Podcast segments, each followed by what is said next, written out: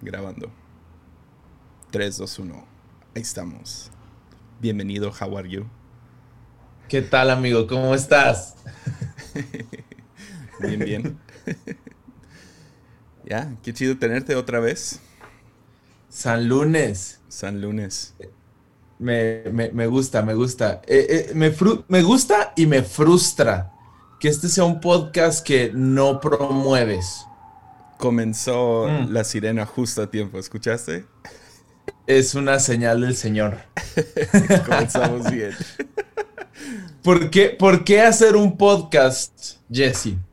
¿Por qué hacer un podcast que no vas a promover? Eh, ¿Por qué? No, no entiendo yo esa manera de pensar. Pues creo que lo exclusivo es lo que se vende, ¿no? Que algo sea exclusivo. Ajá. ¿No? Ajá, Pero no creo en vender nada. O, bueno, no quisiera nomás tener estos como que disponibles detrás de un paywall, ¿no?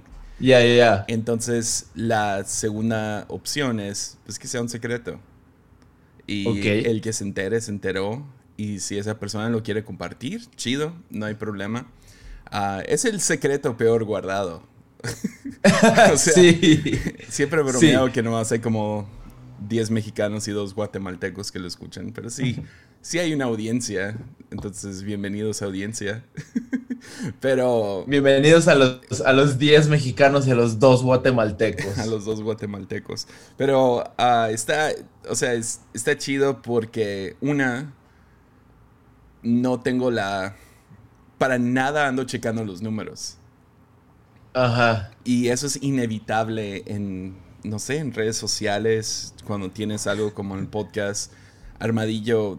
O sea, siento que he hecho buen trabajo, pero hay temporadas donde no. Estoy viendo los números y ah, estoy viendo, ok, cuánta gente lo está escuchando. Entonces me estresa y pienso, ok, tengo que hacer algo grande, tengo que hacer algo que, llame la atención, tengo que ponerle al próximo episodio clickbait o lo que sea.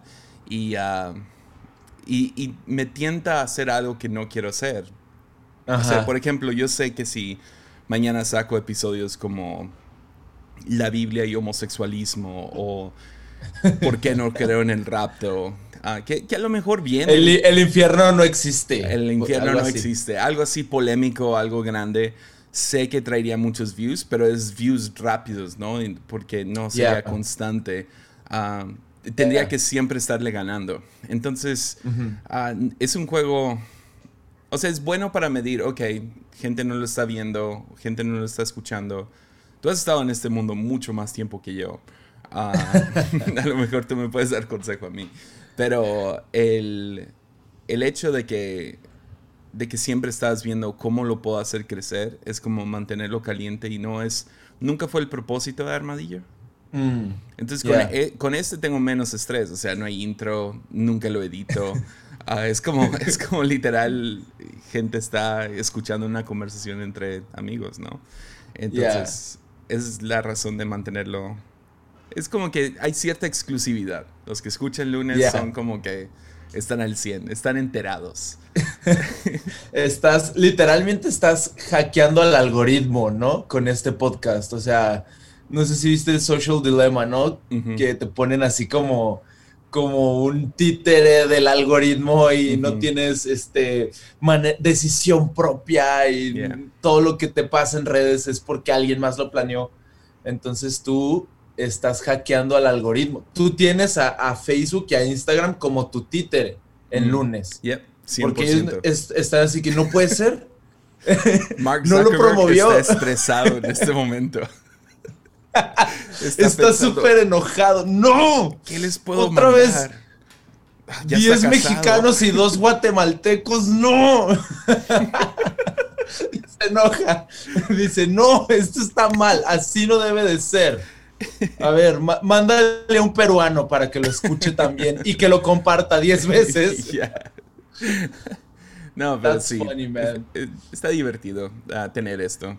E, es lo único que es para mí. Es diversión. Me, toca hablar con amigos acerca de cualquier tontería. Entonces está chido. Yeah. Pero a, ti te ha ido muy bien con, con Latido. Felicidades. Gracias, amigo. Eh, Dios sabe que, no queríamos hacer podcast. Dios tenías tú convenciéndonos. yo sabía. Ya ni, sé cuánto tiempo tenías convenciéndonos. Un, buen rato. Y, la verdad, no, no era algo que queríamos hacer, pero al final la pandemia nos, nos obligó y estamos impactados con la respuesta. Yo soy al revés, yo soy como, a ver, ¿qué, qué título clickbait le podemos generar a este episodio? soy víctima del algoritmo, pero está chido porque se ha, se ha creado una comunidad. Yo, yo siempre soñaba como, ah, ¿cómo puedo conectar estos dos mundos? Como ah, hace muchos años hacía videos y como que tenía esta, este método de expresión eh, en video donde podía decir lo que se nos ocurría, lo que estaba en el corazón, lo que fuera. Pero luego empieza a ser ministerio y, pues eh, la gente de iglesia te empieza a decir que sí puede ser y que no puede ser. Ah, entonces creo que nos encerramos en, en, la figura como pastoral o en la figura de pastores de jóvenes.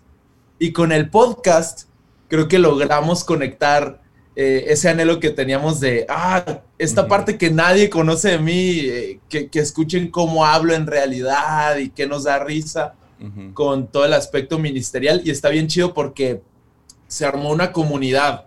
Entonces ahora eh, en los videos de música de un corazón, en la premier, los primeros que, llegan son los del podcast, ¿no? Y, y, traen sus inside jokes, sus chistes locales ahí. Eh, en uno de los podcasts yo decía que a, todos los videos de un corazón yo le doy dislike. E, esa era mi cura en uno de los podcasts. y, era de que siempre que gano un dislike en un video de un corazón soy yo. Entonces eh, se armó un, pequeño grupo de gente que ahora le da dislike a, los videos, pero, pero en los comentarios empiezan a poner de que de seguro Jaguar ya le dio dislike, ya llegué yo también, ¿no? Entonces eh, ahora los dislikes son likes para nosotros, entonces ya la gente no sabe, ve esos comentarios y dice, ok, creo que a todos les, les gustó el video. Ah, y es, muy divertido, la verdad. Está buena. Ese sí es un hackeo del sistema. Ahí. Tomaste. nosotros dos, Mark Zuckerberg, cero. Está perdiendo ahorita. Está perdiendo. Él y el. ah, se me fue el nombre. Zach Dorsey. ¿Cómo se llama el de Twitter? El de Twitter, ya. Dorsey. Ya. Están llorando. No, pero ha sido muy, muy chido verlos. O sea, lo llevaron a otro nivel. O sea, mm. para, para mí con Armadillo ha sido siempre como yo solo en un cuarto. O sea, aquí en mi oficina. Y ustedes llevaron un nivel de producción a otro nivel. Mm. Ese cuarto blanco está hermoso. y luego, pues el contenido también muy bueno. Entonces, sí, felicidades, qué chido. Y les ha ido súper bien, ¿no? O sea, a donde... Ha estado loco. Ya, a donde volteé, gente está diciendo que es su podcast favorito y todo. Me da un poco de celos. Un poquito. no, la, verdad, eh, estuvo muy, muy loco. Eh, subimos el, teaser al canal principal de Un Corazón y nos, nos la respuesta nos explotó. O sea, subimos el teaser y eran como 300 mil reproducciones. Y este, luego, no sé, eh, hablamos un poco de nuestra historia, de Kimi y, mía. Y, igual la gente respondió muy bien a eso. Y, creo que eso abrió la puerta a, de repente tuvimos al director de nuestro internship, ¿no? A Miguel, a su esposa como invitados y gente estuvo dispuesta a escucharlo. Invitamos a, uno de nuestros diseñadores ahí de, casa a otro de los episodios. Y como que hemos tenido invitados de casa, ¿no? Tuvimos a Marcos y Pati, obviamente, los primeros dos episodios. entonces, me, gustó que fuera también como esta plataforma para la gente de casa, que, pueda expresarse y decir lo que está en su corazón. Entonces, estamos encantados. y ya, ya viene la segunda temporada. No, súper chido. Y e, es interesante porque sí hubo esa temporada donde era como que mal visto ser conocido en internet, ¿no? O sea, yo me acuerdo pasando ese proceso junto contigo de que ah, tú eras, o sea, eras un YouTube star y, todo eso y lo, lo dejas y lo dejas porque había cierta culpabilidad, ¿no? De que, no, pues, o sea, no puedes servir a dos, a dos amos al mismo tiempo, va a ser la iglesia o va a ser YouTube. Y uh, ese como, a lo mejor no te dijeron eso, pero ese era como que el sentimiento, el vibe, ¿no? Pero uh, cuando investigas a, aquellos que todavía conocemos de la iglesia, no sé, de la historia de la iglesia, gente como Juan Calvino, gente como Martín Lutero, gente como Spurgeon, todos estos vatos lo que hacían eran crear contenido. Y es la razón que su nombre sigue, sigue siendo Vigente. Sí, o sea, ah, creo que tanto Juan Calvino como Charles Spurgeon tenían la costumbre de predicar tres veces al día. Seis días a la semana. Yeah, that's, crazy. O sea, piensa en eso. Seis, o sea, tres veces al día preparas algo en la mañana, algo para la tarde y algo para la noche, seis días a la semana. Y todo lo que hacían lo escribían. Ah, tenían gente que se dedicaba a escribirlo y luego pues ah, cuando ya se podían imprimir libros y todo eso, pues ya la cosa explotó, ¿no? Que, eso fue con Martín Lutero. Pero piensas en, en, en, cuántos otros pastores no había, predicadores que no, o sea, que había que sí, o sea, qué bueno sirvieron en su tiempo y no se trata de ser famoso o conocido por el resto de, del tiempo, pero sí está dentro de nuestra historia que los que crearon contenido terminaron creando la narrativa para la iglesia. Sí, totalmente, o sea, no, yo, yo, tengo uno, un libro de, devocionales de Spurgeon y literalmente eh, eh, es un tweet al día. O sea, es un parrafito, es, es, un tweet al día y uno pensaría, ah, qué, qué insignificante, ¿por qué publicar un libro donde cada devocional es un párrafo? No sé, no, no suena lógico, pero yo, yo, creo que vale la pena no, no tener que disculparse eh, por, por eh, la manera en la cual Dios te está guiando a crear, ¿no? O sea, hay múltiples idiomas y múltiples expresiones eh, de, cómo Dios quiere que compartamos el Evangelio. Entonces, el llamado que todos tenemos es uno, es, es amar a Dios, amar a las personas, compartir el Evangelio, eh, no juzgar a la gente. Eh, es como que súper sencillo y nos encanta complicarlo, nos encanta, ok, Jesse abrió un Patreon, mm, eso estará bien o estará mal. Eh, ya tiene dos podcasts, o si tuvieras más podcasts, eh, mm, está bien o está mal, ¿no? Entonces nos, nos encanta sobreanalizar eh, las cosas, cuando en realidad yo creo que crear contenido es, solamente una nueva manera de hacer lo mismo de siempre. O sea, estamos haciendo lo mismo de siempre. Mi, el abuelo de, de mi esposa eh, se dedicaba a, tenía programas de radio, el hermano Víctor, la, leyenda, tenía programas de radio y además de eso imprimía un boletín de intercesión por México y los enviaba a, todo el país y además de eso tenía un, como eh, canal de, subía sus predicas y todo un canal de televisión. Cuando empezó el internet existía vinonuevo.tv, pero hace más de una década, ¿no? Y platicando con un amigo me decía, yo me estaba acordando que hace más de una década mi familia y yo nos fuimos a vivir a Torreón y cuando estábamos en Torreón mi papá conectaba eh, el modem a la computadora y tuvo que ir a una tienda a comprar adaptadores y conectar la computadora a la tele mm. y nos conectábamos a Vino Nuevo cuando el hermano Víctor predicaba todos los domingos. Y, y yo me puedo pensar, digo, eso fue innovador para hace más de una década. Y, me imagino que mucha gente lo, lo criticó, a mucha gente no le gustó. Y ahora por la pandemia, todos, sin excepción, nos vimos obligados a hacer exactamente lo mismo. Exacto. Y lo interesante es como, eh, existe como cierta, ah, ¿cómo se dice? existe sabiduría acumulada, ¿no? O sea, por años. Y, pero cuando se trata de Internet, y más en específico redes sociales, no existe sabiduría. apenas está saliendo. O sea, leí este libro, ¿cómo se llama? Irresistible. Está, o sea, tienes que leer este libro. Mínimo haz el audiolibro. Uh, es básicamente lo mismo que, que, el dilema social, ¿no? Y, y ya están saliendo apenas uh, en Corea ya hay centros de rehabilitación para gente adicta a Internet. O sea, ya se está viendo, ok, esto no es tan bueno. Uh, y entonces yo creo que había cierta sospecha, ¿no? De, y, creo que es sospecha buena porque ahora ya estamos viendo, ok, a lo mejor no es tan sabio uh, crear tanto contenido ingerir tanto contenido, vivir de redes sociales, ya se están viendo, ok, hay problemas con esto y se van a, se van a averiguar. O sea, tecnología va a llegar a ese punto donde lo averiguan.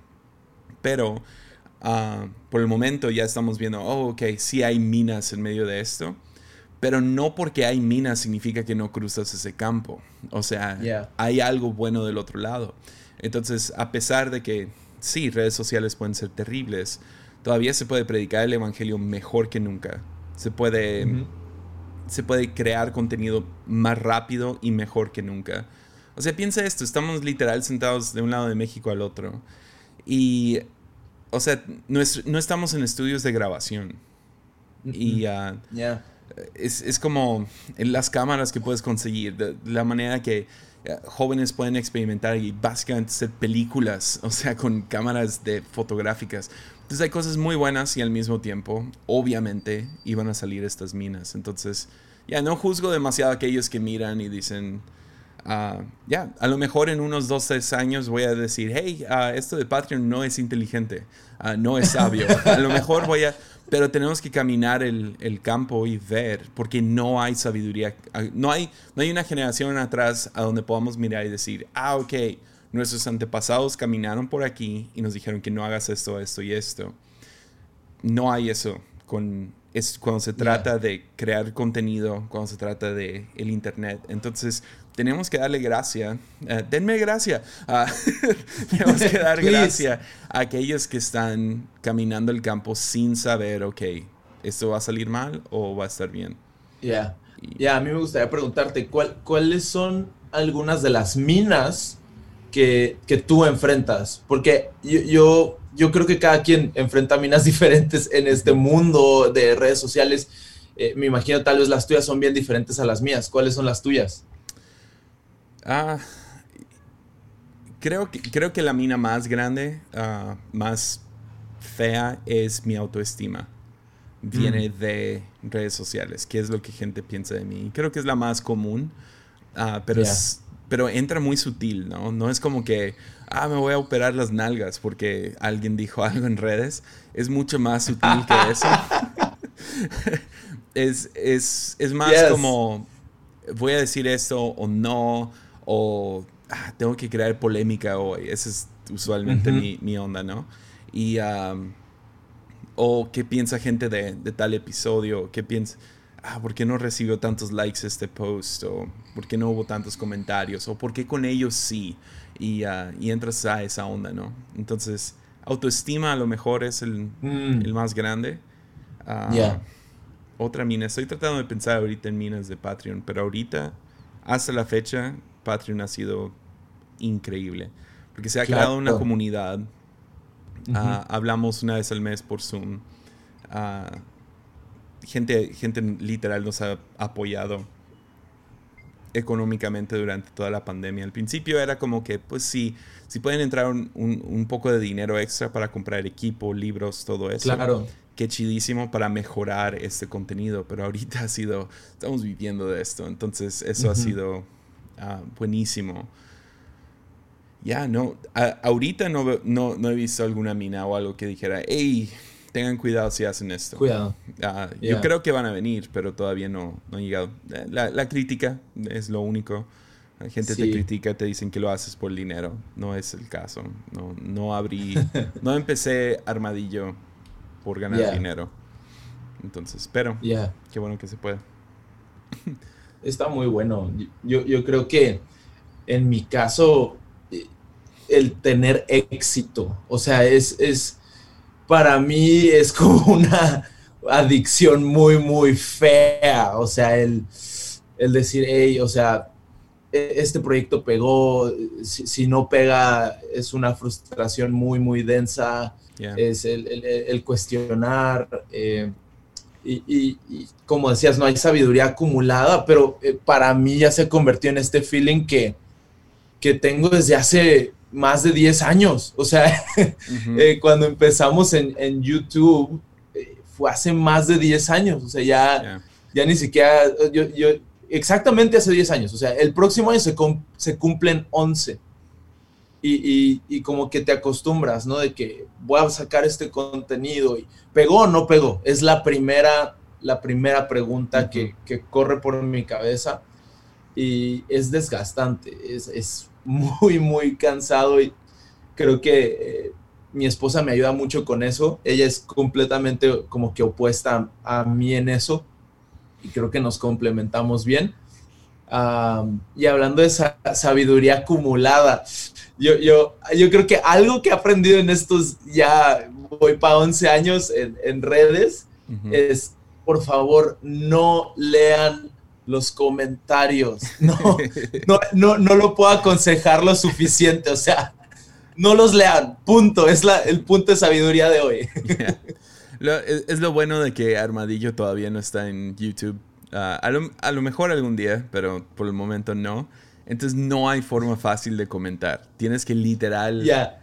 taguearme en algún post para poder decirme que no te gustó. Que lo hicieron ayer, fue chistoso. ¿Qué te ah, pusieron? Ah, nada muy grave. nada más que no, que no les gustó cómo manejé la idea del diablo. Entonces, eh, hubo dos personas. Uno habló acerca de mi sarcasmo, opacó lo, sabio del, episodio. Otro. otro fue por razones teológicas, no me acuerdo qué fue, pero fue básicamente. Ya, no, está, no estás en lo correcto, Josiah, básicamente. Ajá. Pero sí. no está tan gacho. Ya. Esos llegan usualmente por DM y como no saben si los leo o no, ah, No, les, no les sale. Twitter ha estado prendiéndose poquito más, poco a poco. Ah, ya hay gente como que ya están usando más Twitter y ese es el lugar que más me da miedo. Porque siempre escucho de gente que es conocida en Twitter que dicen Twitter es lo peor. Entonces, ya, a ver qué onda. México no, no ha sido muy grande con Twitter. México es intenso. Yo borré todos mis tweets del 2015 para atrás. Fue como, no me voy a arriesgar. O sea, a lo mejor debería hacer eso. ni siquiera los voy a leer. Alguien le dio un like a uno de mis primeros tweets. Y era cuando pues, estaba morro. Y puse el diablo es maricón.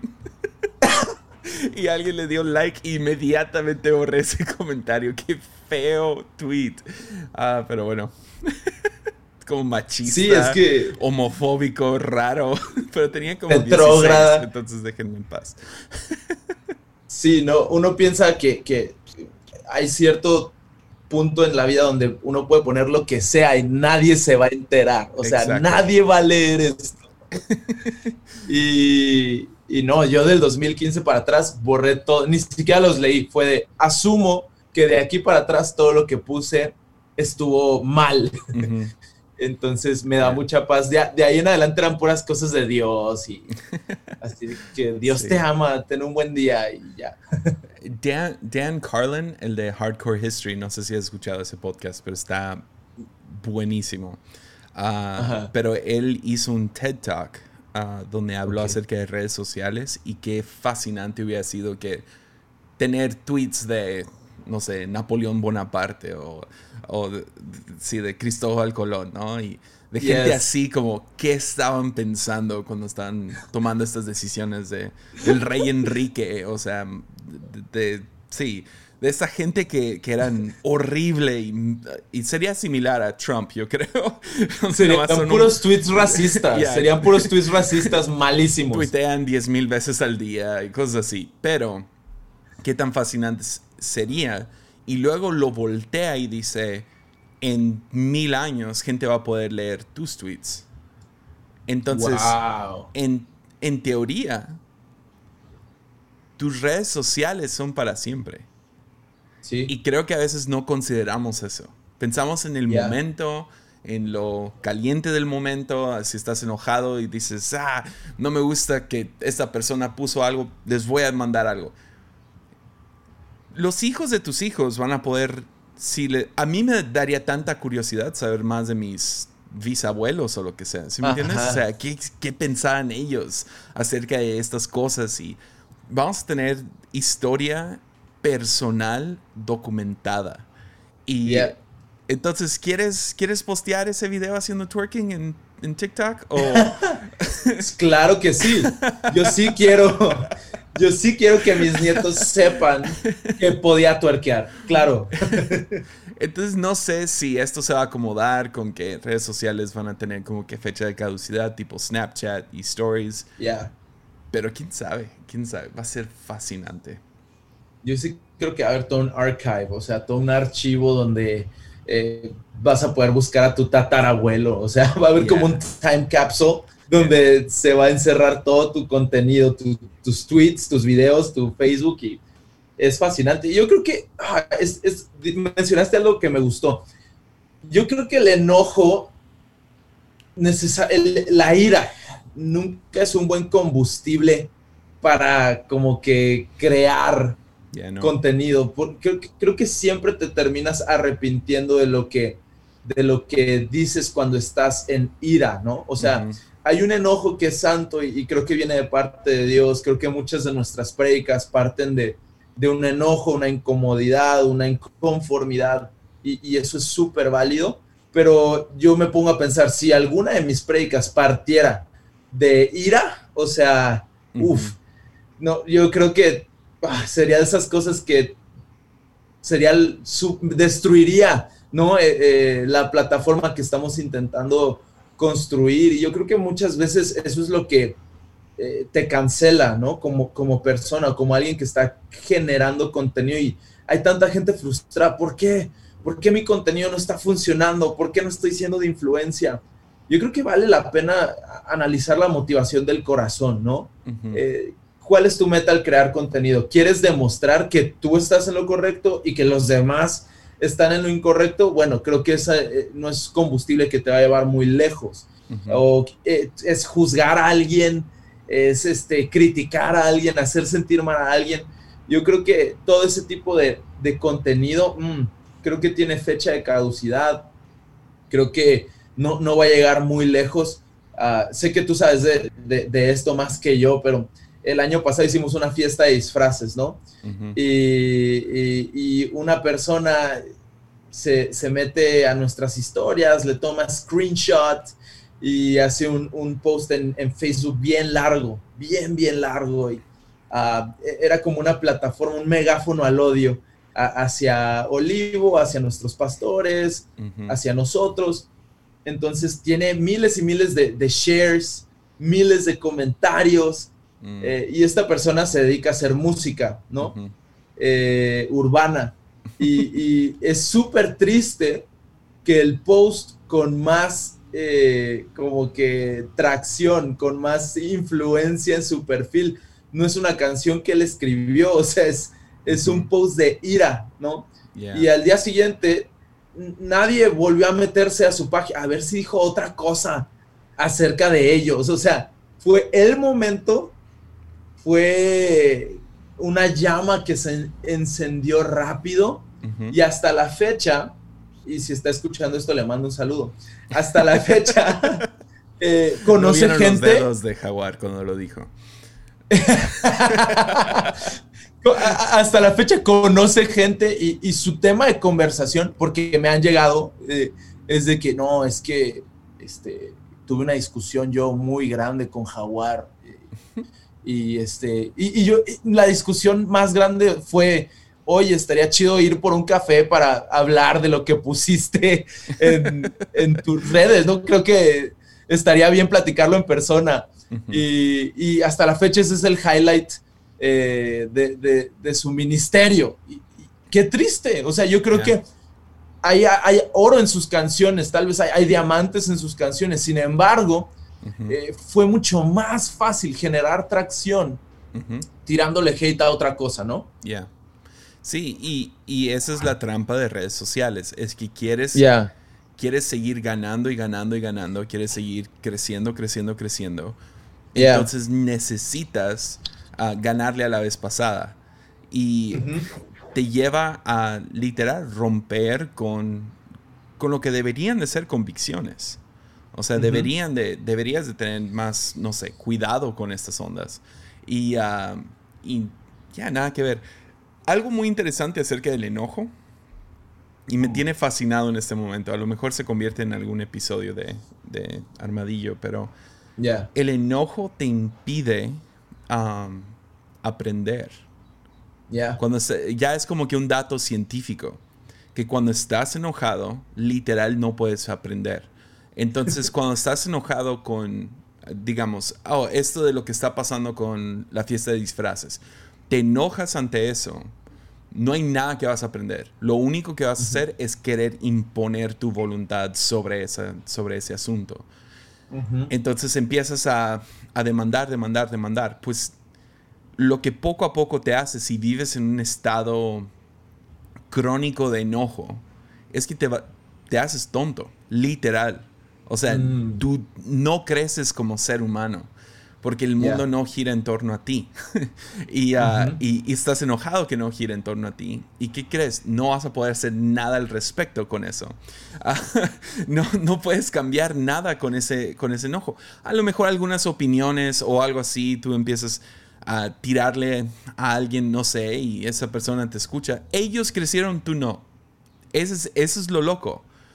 Sí, a lo mejor tú puedes hacer que otros cambien de opinión, pero tú no vas a crecer. Entonces, ¿qué quieres? ¿Quieres que todo, te piensas tan inteligente, tan maduro, tan, no sé, formado, que tu opinión tiene que dominar sobre todas las demás? ¿O quieres seguir mm. creciendo como ser humano? Entonces, redes sociales literal nos, nos pueden tener en este estado crónico de enojo. Porque te metes y ah, hizo esto el presidente de México, ah, hizo esto el pastor fulano, ah, hizo esto tal artista que me gusta, ah, hizo esto mi tía, ah, hizo esto mi esposa, y estás enojado constantemente, bienvenido al estancamiento. ¿Sí me entiendes? O sea, bienvenido a no poder crecer. Y es la razón que ves que la gente más madura son los primeros en escuchar. Porque saben que hay algo que aprender en todo. Ahora, puede, puedes enojarte, no hay problema, Jesús se enojó. Pero si vives en un estado crónico de enojo, que es lo que Jesús no vivió, ah, ya te vas a encontrar completamente atorado. Y diría que esa sería otra mina. Totalmente. O sea, ira, enojo, ganas de, imponer tu, tu pensamiento es como tomar tú un veneno y esperar que la otra persona se muera. O sea, es como, ay, te odio, mm, lo estás haciendo muy mal, déjame tomar este veneno para matarte, ¿no? Y, y, terminas tú fregado, o sea, tú eres el único que se enojó. La otra persona está en Cancún disfrutando de su viaje, está en un estudio generando contenido. Y te lo digo porque así afronto yo la crítica. O sea, si tú eres de los que nos ha criticado, o sea, te, bloqueamos en Instagram y, le dije a mi amigo, me reí y le dije a mi amigo, acabo de bloquear a un vato en Instagram y seguí con mi vida. O sea, eh, entonces yo creo que vale la pena enfocarse en su, como, ¿qué puedes hacer tú? O sea, ¿dónde está tu, cuadrito de tierra? ¿Qué esfera de influencia te ha dado Dios a ti?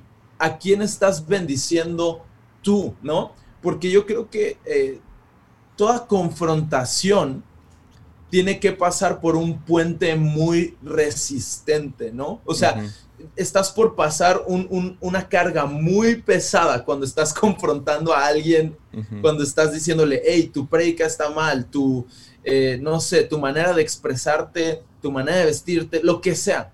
Estás por pasar una carga bien pesada por un puente de paja. cuando lo estás haciendo en redes sociales. Entonces, ¿qué va a pasar? El puente de comunicación se va a desbaratar, no, no va a llegar al otro lado, no, no, no va a bendecir a la otra persona. Es por eso que es importante. Sí, que chido todo lo de redes sociales, pero al final del día hay interacción física y real, que es súper importante. Y ahí es donde Dios te pone y donde a través de amistad, donde a través de conversación, donde a través de años de relación, construyes un puente lo suficientemente sólido para cargar, para pasar cargas pesadas, ¿no? Entonces yo creo que inclusive en casa, yo, yo tengo mucho cuidado el tipo de conversaciones en su momento de confrontaciones que puedo llegar a tener con las personas, porque el, nivel de la confrontación que puedo llegar a tener, si quiero que sea una confrontación efectiva, ¿no? Porque si nada más quiero que la persona se, se vaya de la iglesia, pues sin conocerlo, ¿no? O sea, estás mal y esto y esto y esto, ay, se fue de la iglesia. Pero si quiero que la persona permanezca en la iglesia, crezca en su entendimiento, crezca en su liderazgo, va a haber temas que me voy a guardar para más adelante, ¿no? Primero construyamos la relación, construyamos el puente, seamos empáticos y llegará un momento en el cual podemos tener estas conversaciones un poco más difíciles, ¿no? Yeah. Sí, sí, 100%. Y es la razón, ya. Es la razón que redes sociales sí puedes vivir completamente aislado de comunidad. Y por eso está chido que cosas como podcast crean esas comunidades es la razón que, he disfrutado tanto lo de Patreon, porque hay gente en Patreon que es chistoso porque apoyan económicamente el, podcast, pero están, no están de acuerdo conmigo, con ciertas cosas que digo o hago. Pero ya hay una relación y no es que me den dinero, sino están dentro de una comunidad donde ah, me pueden mandar un mensaje. Voy a responder a cada mensaje en ese grupo, ¿me entiendes? y hay preguntas y hay discusiones y está bien. Y funciona. Ahora, yo entiendo, lo mejor es hablar cara a cara, pero sucede una pandemia, no se puede. Limitar tu comunicación a un comentario en Facebook o un comentario en, en Twitter o en Instagram no es, no es sabio, no es sabio para, no es un diálogo mi, mi, papá ha tenido esa regla por quién sabe cuánto tiempo, de que no, no se comunica por email. Um, eh, ha sido de, ya de mucho tiempo. Porque le remueves muchos sentimientos. Entonces, dice, si no puedes hablar cara a cara, se habla por teléfono. Si no se puede por teléfono, entonces no hablas. Esperas hasta que puedas mínimo hablar por teléfono con esa persona. Mm. Y si no puedes, uh, digamos, es alguien fuera de tu alcance, estás, quieres debatir con el presidente, mejor no. no hay razón para discutir con AMLO. Ah, no te toca. Ya, no te toca. Y no vaya a ser que, ya, que en el futuro, o sea, ese tweet se vuelve eterno. O sea, no quieres eso. Yeah. No quieres eso. Sí. You're right. ¿Y cómo ha estado tu semana? tus, tus semanas. Bro, ah, ha, sido, ha sido muy interesante. Ya abrimos la iglesia, ya la abrimos el, miércoles. Ah, viernes pasado hicimos eh, reunión de jóvenes con todos los líderes de grupo Conexión. Tuvimos ah, después de la reunión una plática de liderazgo y todo. Y yo estoy muy animado genuinamente estoy muy animado y uh, igual esto anima a alguien que, dice, ay, en mi, ciudad todavía no, no se puede o qué sé yo, pero ah, creo que estamos empezando a ver el fruto de seis, siete meses de incertidumbre, ¿no? Yo creo que esa era la, la gran interrogante sí veremos el fruto de estos seis, siete meses, ¿no?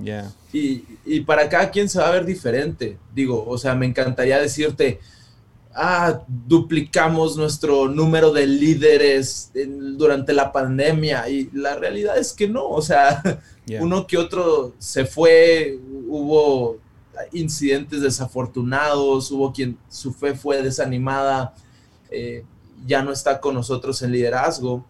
Eh, pero me encanta ver que hay gente nueva, gente nueva, gente que escuchó de iglesia por Facebook, gente que escuchó de la iglesia por, por Instagram o, por los que transmitieron en tele, por la tele, lo, que sea, ¿no? Entonces ah, abrimos en nuestro auditorio, eh, eh, siempre le decíamos al pastor Marcos, estás, estás mal, no lo construías tan grande, ¿cómo? O sea, es un auditorio de 4.500 personas, ¿no? Entonces, cuando no había pandemia, era como, está muy grande, que, no se siente como casa, o sea, y, ahora, gracias a la visión del pastor, que en su momento tal vez era difícil para nosotros de entender, eh, podemos meter 1.300 personas eh, y eso es el 30% de la capacidad, ¿no? Que se nos permite en Juárez. Entonces, este miércoles que tuvimos reunión, había muchísima gente y en cuanto empezó la alabanza, o sea, hubo un mini intro que era como un reloj, así. Y en cuanto el reloj llegó a cero, la gente era como, O sea, gritaron todos y la piel se puso chinita y ah, me encantó, me encantó la experiencia. Entonces, nuestras semanas han estado enfocadísimas en, en, esta reapertura, ¿no? Domingo, domingo ya vamos a tener eh, ya primer domingo, vamos a tener dos reuniones, estamos anticipando que nos vamos a tener que ir a tres. Eh, eh, y pues no sé, o sea, yo creo que, sé que suena cliché, pero mira, yo ya, ya, este, asumí mi, estoy cómodo en mi piel, eh, pero yo, yo creo que sí se viene un, gran despertar, se viene un gran despertar de la iglesia en, México, por lo menos en Latinoamérica, yo creo que nos dimos cuenta de, tanta paja, ¿no? Que estábamos como que poniendo en la ecuación, ¿no? Uno, no, no aportaba mucho ciertas cosas y hay cosas que eran tan importantes a las que no les estábamos dando seguimiento, ¿no? Entonces yo creo que vamos a tener una iglesia más honesta, una iglesia más empática, una iglesia que sataniza menos eh, ciertas cosas y, eso a mí me, encanta, ¿no? Porque en seis meses avanzamos lo que, lo que soñábamos avanzar en cinco años o, en diez, no sé. Entonces, eh, así han estado las semanas. A mí me impactó mucho. Estaba leyendo un, libro de la historia del tiempo del renacimiento ah, de la iglesia y es la reforma, el renacimiento. Hay muchas cosas sucediendo, el descubrimiento de América, todo eso está pasando al mismo tiempo. Lo que inició todo eso fue la plaga negra. Ya. Es súper loco. como ah, básicamente trajo un desorden tan brutal al mundo. Y, o sea, un desequilibrio fuertísimo que terminó haciendo que todos se reenfocaran. Y ah, eh, tanto ciencia, medicina, a, la iglesia, arte, todas estas cosas. Entonces, COVID-19 no se, ni, le, ni se le acerca a la plaga negra, que tenía como una mortalidad de 80%. Estamos hablando de oh, como 5% máximo con COVID, ¿no? Que todavía es alto. no es algo que quieres, pero 80% probabilidades de que sobrevivas es Ebola, ¿no? Oh. está, está muy fuerte. Y, ah, pero me animó mucho eh, leyendo eso. No sabía que iba a salir eso en, el libro y fue como, holy, holy crap, uh, qué, qué chido. Ojalá y veamos algo similar. Ah, con, COVID-19. Porque a pesar de que no tuvo la mortalidad tan fuerte, se expandió tan rápido. O sea, 189 países se cerraron. Ah, es una locura, es, literal una locura. Entonces, ya, todo lo hemos vivido, entonces no hay, no hay, no hay razón de explicar lo loco que ha sido, pero ha sido una locura. Y si nosotros reabrimos, ah, estamos grabando esto en sábado. Perdonen para los que piensan que lo grabamos a las 2 de la mañana en lunes. Pero. Ah, Oye, ni, ni, siquiera es sábado, creo que es, es viernes hoy. Es viernes hoy. hoy es viernes, sí. Usualmente grabo en sábado. Pero Sí, este domingo vamos a reabrir. Si es lunes, si es lunes, tú diles que es lunes. Hoy es lunes, ayer abrimos y estuvo chidísimo. No, pero vamos a abrir este domingo. Uh, íbamos a hacer cuatro reuniones, que era lo que teníamos antes. Y igual, estamos a 30%. Ah, no, no caben mil personas en nuestro auditorio, pero, pero tenemos nuestras cuatro reuniones. Y ah, el domingo pasado hicimos como que un ensayo para, para quitar todo lo incómodo de que, ok, ya ahí, ya estamos de vuelta, los, los, los voluntarios ni sabemos qué hacer ya porque han sido seis meses. hey, hola, ¿cómo estás? No te he visto y todo eso.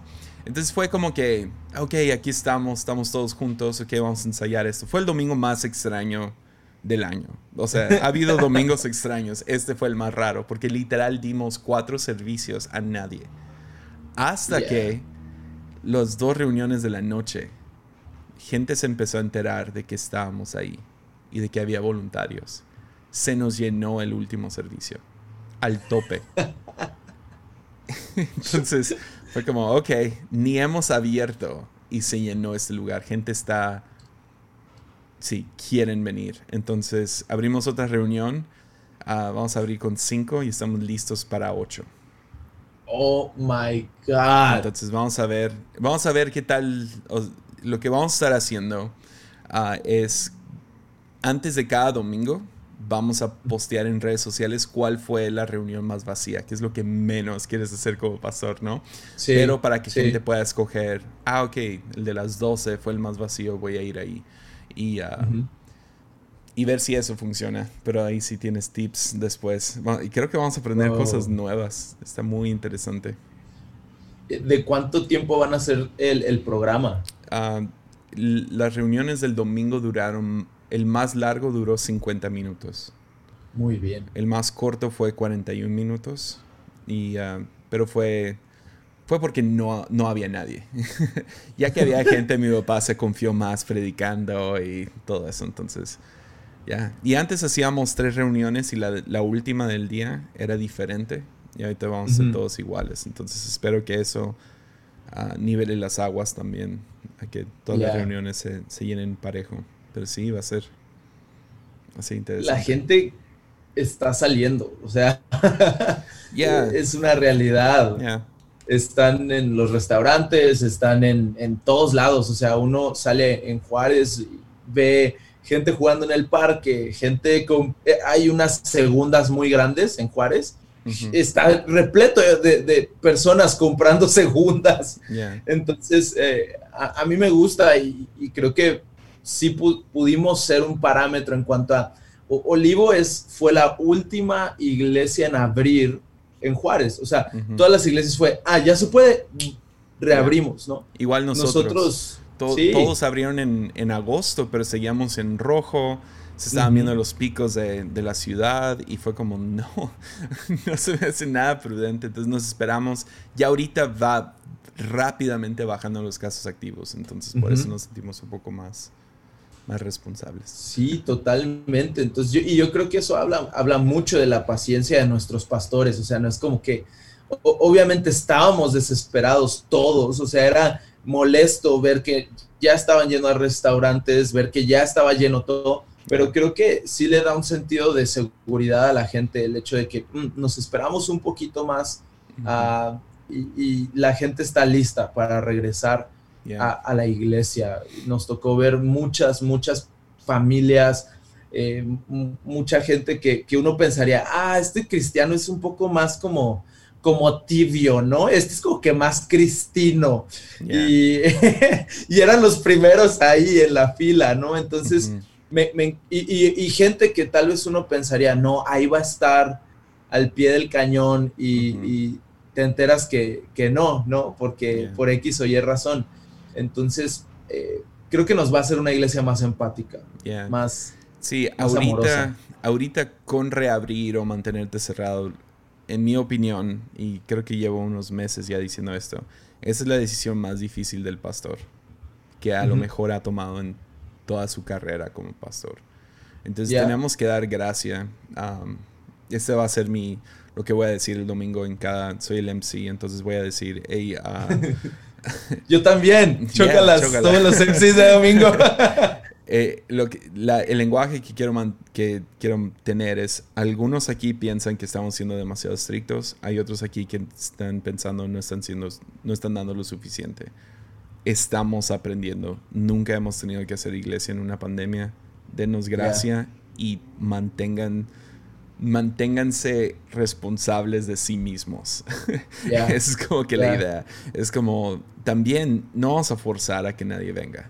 Entonces, pero sí, decidimos abrir el día que estaba manejando de vuelta a casa y de mi casa a, de, la iglesia a mi casa hay un montón de botaneros que para los que no saben qué son botaneros, son, son literal lugares donde vas para tomar cerveza.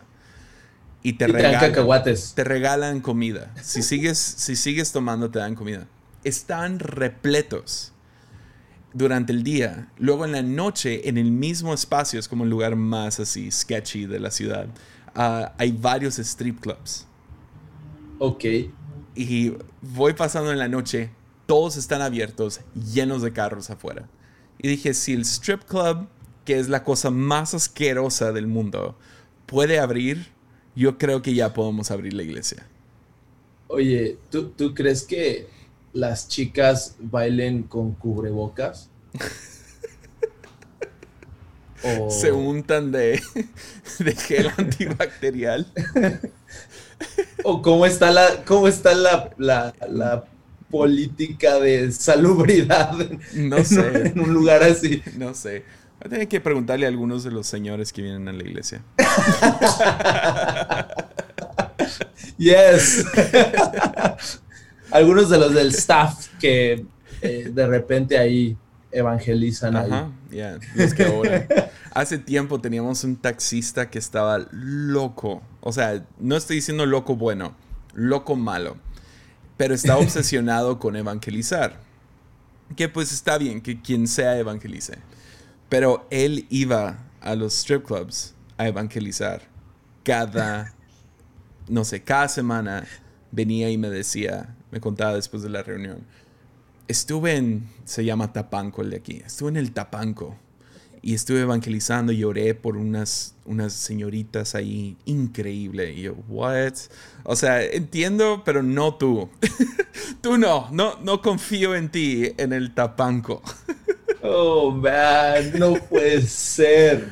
Yeah. No puede ser. Hablando de gente loca, estaba, estaba viendo eh, un, una cuenta de, Instagram que pone TikToks chistosos, ¿no? Y últimamente estaba rondando eh, eh, este, estos videos, es de una señora que es cristiana y, se pone como en el centro de una ciudad. Y, su tema, su, su llamado, el que, que, le toca abarcar, es el sexo mental. No, no sé si la has visto. No. Pero ella, ese es su, su área de, de, como de experiencia. Ella es experta en eso. Sexo Entonces, mental el sexo mental. O sea, pensamientos o que tienes sexo con otra persona. pues no sé, e-, ella creo que es un para, es un amplio, es una amplia gama de, maneras de tener sexo mental, pero e-, es chistoso porque la graban y eh, ella está con un par de chicos y uno de los chicos tiene como su camisa abrochada, desabrochado los botones de amero arriba y le empieza a decir de que eh, sí y de preferencia a los chicos fornidos que se abrochen la camiseta hasta el cuello porque sus pechos también son este pues causa de, sexo mental, ¿no?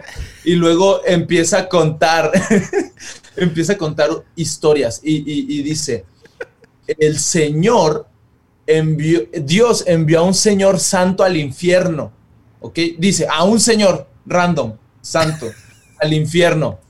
Y cuando estuvo en el infierno, se topó con muchas personas que habían sido causa de sexo mental para otras personas. De hecho, cuando este señor santo fue al infierno, se topó con una chica de 17 años. Ella era virgen, o sea, y, está contando toda una historia, o sea, e, ella era, ella era virgen, nunca había tenido sexo con nadie, pero se vestía mal. Entonces, eh, la chica que está en el infierno le explicó que la habían mandado al infierno por vestirse mal, que por su culpa mucha gente había tenido sexo mental y habían deseado a otras personas porque ella se vestía mal. Eh, y, ah, ojalá hay fuera una compilación de videos de esta señora, lo tienes que ver. Ojalá y fuera cierto esa historia, ¿no? De, de, un hombre que fue al infierno y descubrió, la mayoría de gente aquí es por sexo mental. Y todos son vírgenes. Todos, todos son vírgenes. Oh, man. Me lo tienes que mandar. Bro, es, está, y, ella está como súper en serio. Y los que la graban le siguen la corriente. Entonces, y luego, no. Ah, y, es como. le sigue, le sigue, le sigue la señora. Qué chido. No, pues, qué chido. ¿Algo que recomiendas en Netflix? Oh, ya es octubre. Acabo de... Ya es octubre. Película de terror. Sí, ya es octubre. Ah, de terror. Come on. Ya he, visto todas. O sea, he visto absolutamente todo lo que existe, ya lo vi. Aprovecha en lo que no tienes hijos, porque, ah, oh, man, cómo muero por ver una película de terror. y no puedo hasta que estoy solo en casa. Y es raro que esté solo en casa en una pandemia. Exacto. Y, es raro ver una película de terror solo. Es como. A, mí, ah. me encanta. Yo puedo estar sentado viendo Poltergeist, comiendo oh palomitas. Me encanta. vi, vi una.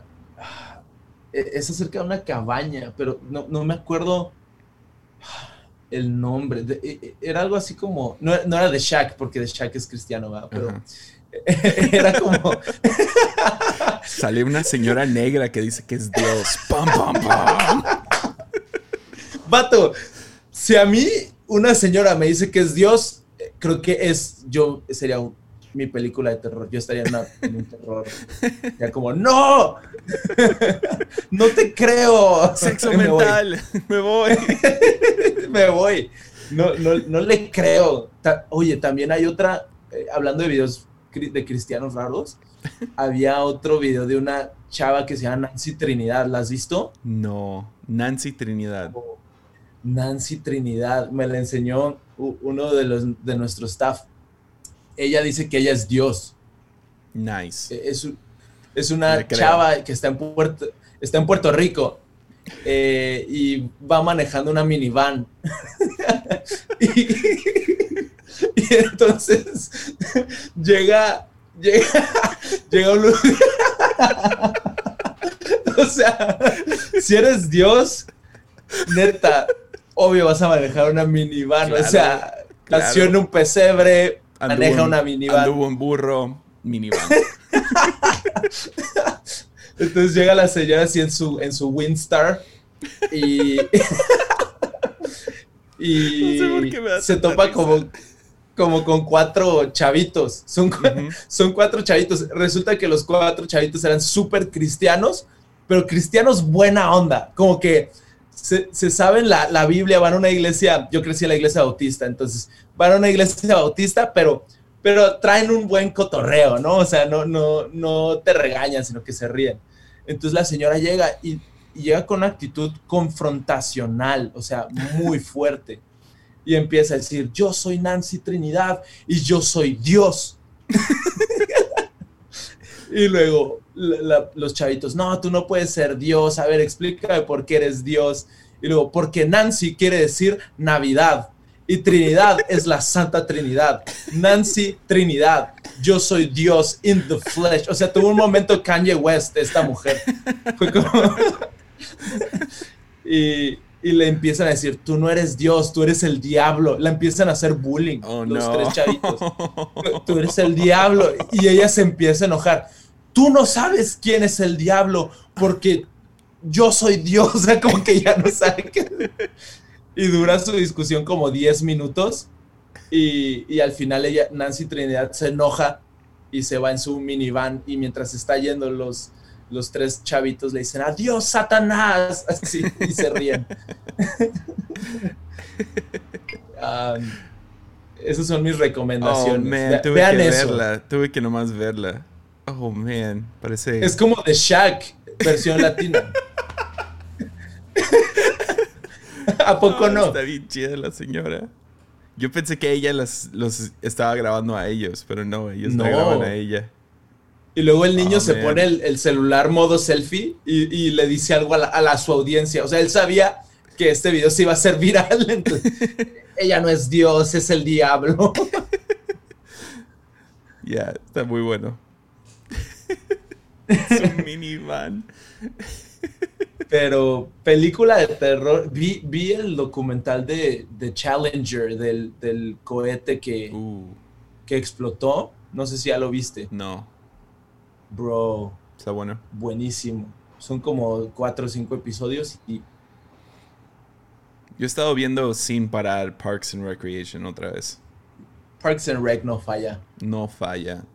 Se me había olvidado que tan chistoso. The Office. Yeah. Yo siempre veo The Office.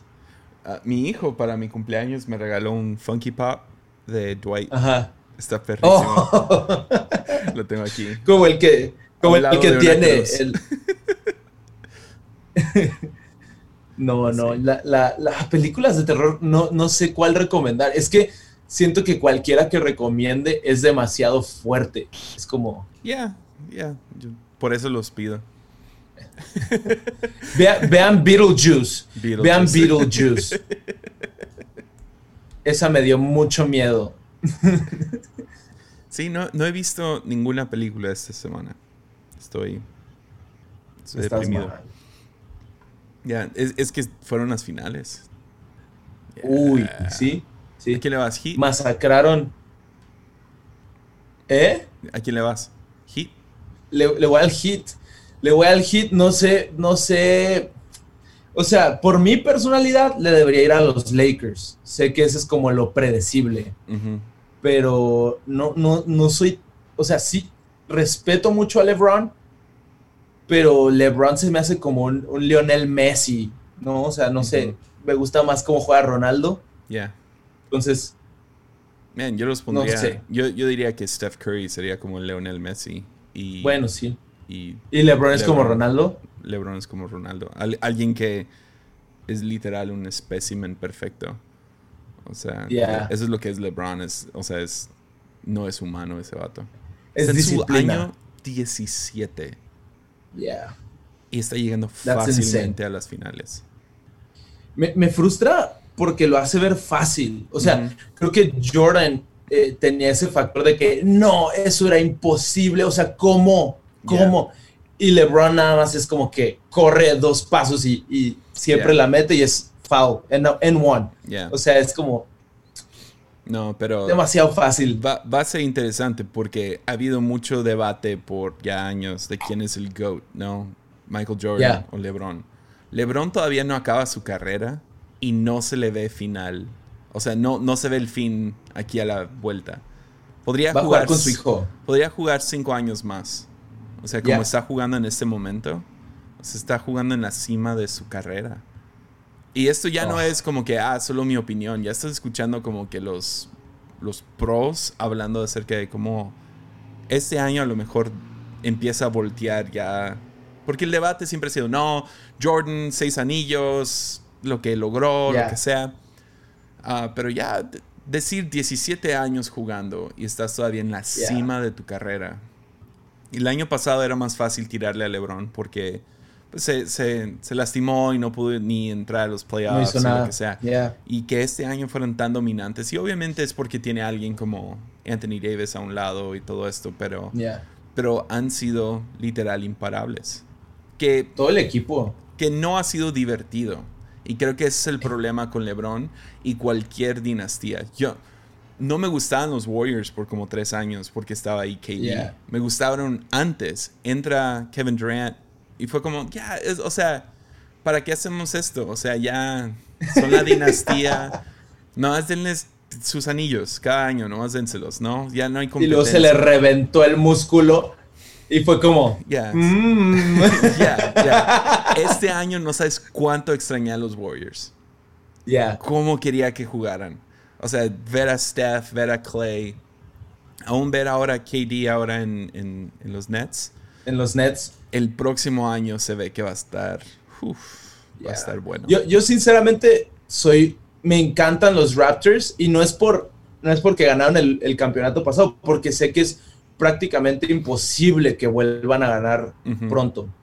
Pero me gusta que tiene un dinosaurio en su jersey. Eso es como. Heck yeah. O sea, Era, eras, eras automático. Fan de, ¿Eras fan de, de Vince Carter? cuando era parte de vi el, vi el documental de, de Carter Effect y todo lo que, o sea, quién era Toronto Raptors antes eh, y en qué los convirtió y todo el fenómeno social, la cultura con Drake. Um, y me gusta que son un equipo muy internacional. Eh, me gusta. Tienen el mejor coach. A, lo mejor, a lo mejor se, le, se empata con Steve Kerr pero es el mejor coach ahorita. Bueno, ya no están jugando esta temporada, ¿no? Pero. Sí. Dios mío, Nurses. Es muy buen coach. Y, y me encanta su. Me, encanta Van Vliet. Cómo juega Van Vliet es como. Es súper chaparrito, pero tiene mucho, mucha garra, mucho corazón. Entonces, me, me, gusta el estilo de juego de los Raptors. Creo que siempre ponen un, un buen show nunca sabes qué va a pasar porque van a tirar de tres y puede que la metan, puede que no van a meter un alto porcentaje de, sus tiros de tres. Entonces lo mantiene emocionante. Y en este caso voy, voy hit por Hero es, es un monstruo, o sea... Chidísimo Hero. Y es un niño, es como... Es un niñito jugando. Y, y Butler está poniendo también un show. Está jugando muy bien. Y Bam Adebayo es otro. Ya, Adebayo está jugando. El problema es que ahora Bam Adebayo se lastimó, Dragic se lastimó, Jimmy Butler se lastimó y van contra los Lakers que están. Yeah. O sea, ganaron por. Iban ganando por 30. Entonces ya ni es divertido. O sea, es como. Hero, Hero se puede inmortalizar si logra hacer algo muy, muy impresionante, pero es imposible. Es su primer año. O sea, que, qué rookie, o sea, deja algo como ya lo hizo él en su primer año. O sea, hay hype detrás de rookies como John y Zion Williamson, pero que alguien pueda salir, creo que, creo que fue como el número 12, Tyler Hero. Sí. Como que haya olvidado. Y el vato está en las finales. Ya. Y creo que hizo mejor trabajo que Zion, ¿no? Sí, pues es que Zion se lastimó. Yo, creo que Zion el próximo año es mi jugador así. Estoy fascinado con ese vato. No puedo decir que es mi jugador favorito todavía, pero si él está en la cancha no le puedo quitar los ojos de encima. Eh, pero está como chunky. O sea, es, es, un vato chunky. Chunky, pero increíblemente atlético. Es, eh, tiene que bajar de peso tiene que. o sea, para hacer lo que hace, se va a lastimar o tiene que bajar un poco de peso. ¿Quién es tu jugador favorito ahorita? Ah. Pues Russell Westbrook fue el que me trajo de vuelta a la NBA. Yo lo veía de morro, lo dejé de ver, vi un juego donde jugó Russell Westbrook y dije, ¿quién es este vato? Y me enamoré otra vez del básquet. Y es por lo mismo, de lo impredecible, es un animal, o sea, y está enojado. Está enojado siempre. O sea, creo que Michael Jordan dijo, si fuera a jugar con alguien, sería con Russell Westbrook. Por la pasión. El vato no... Ah, siempre pierde. sí. Pero tiene la actitud de que nunca va a perder. Y eso está chidísimo. Y ah, entonces, este año le estuve yendo a los Rockets. Me, me agüité mucho. a Russell Westbrook le dio COVID justo antes de regresar. Entonces no regresó al 100. Ah, se veía cansado, se veía distraído, se veía mal. Entonces, pero bueno, sí. llevamos, llevamos más de una hora, no sé si. si le seguimos o. Siempre es divertido hablar Yo no sé. Siempre es divertido hablar contigo, vato. A ver, a ver cuándo te tengo de vuelta. Y, Gracias, amigo. Y nunca en armadillo, solo aquí mi. Mira. Me dio risa que te ofendiste tanto con ese comentario. Yo, es que yo vivo, yo soy Russell Westbrook, yo estoy enojado siempre. Es como, siempre me pongo a pensar el, el porqué detrás de las cosas. Entonces, no, ese, ese no es es, es por qué. O sea, duré como una semana pensando. Mendigo Jesiah, o sea, a ver, ¿a quién ha tenido? Y me meto a ver y luego... ¿A Pablo Orozco? Yo podría, yo podría ser mejor que esa persona que tuvo. Y luego me pongo a pensar, yo, yo creo, Armadillo, sí, sí sería un episodio con, views si fuera yo. O sea, me pongo así, me voy en un trip mental. O sea, déjate explico por qué no has estado. Y eso va para cualquier persona. Ni, siquiera es el hecho, ni siquiera es el hecho de que es armadillo, es, es el ¿por qué lo dijiste? O sea, es como, ah, No, pero déjalo explico, porque obviamente sí te, sí te quiero tener ahí. Cada episodio... Cuando me quieras yo no voy a ir, yo, yo no voy a querer ir. Cada episodio tiene un tema. Ese es el chiste.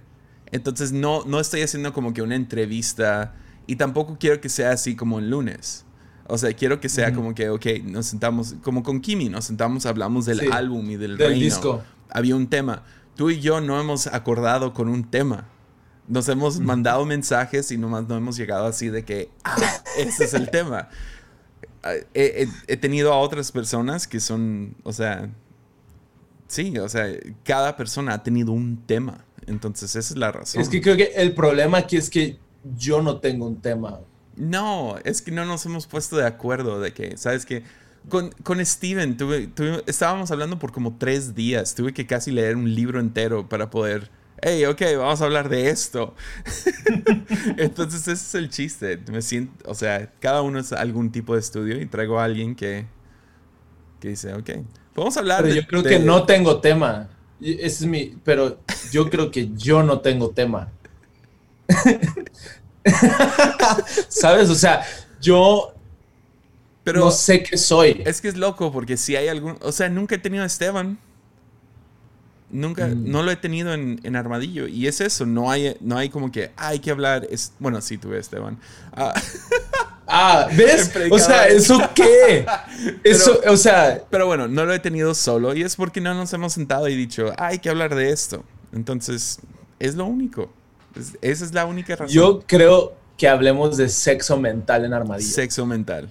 Eso suena súper mental. Sí, y podemos hacer un contraste entre The, the, Shaq y Nancy Trinidad. Suena súper bien, súper bien. pues siempre es un placer tenerte, Hawái.